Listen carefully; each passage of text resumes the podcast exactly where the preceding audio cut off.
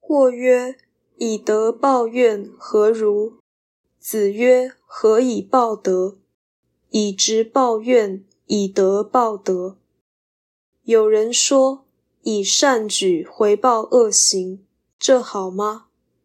孔子说：那要怎么回报善行呢？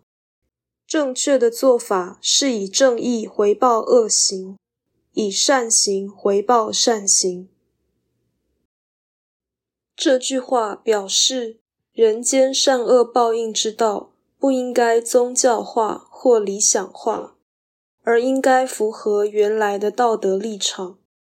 虽然这含有本来的缺陷造成的不幸。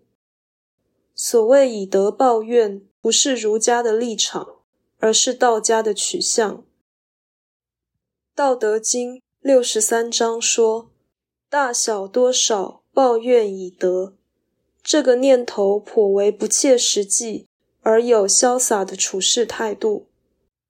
道德本来是存在于不完美的世界，也就是善恶兼有，才使善或恶展现。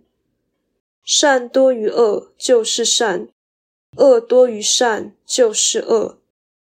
世间没有单纯的善或单纯的恶。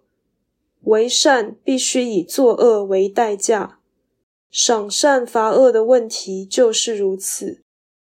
道德奖惩本来不能有善而无恶，真正的善人不求善报，惩罚恶人则必造成伤害，这是无可回避的原罪。因此，以德报德是常理，以直报怨是正义。以德报德是失德，因为它破除善恶分别的意义，已成为无善无恶的假道德。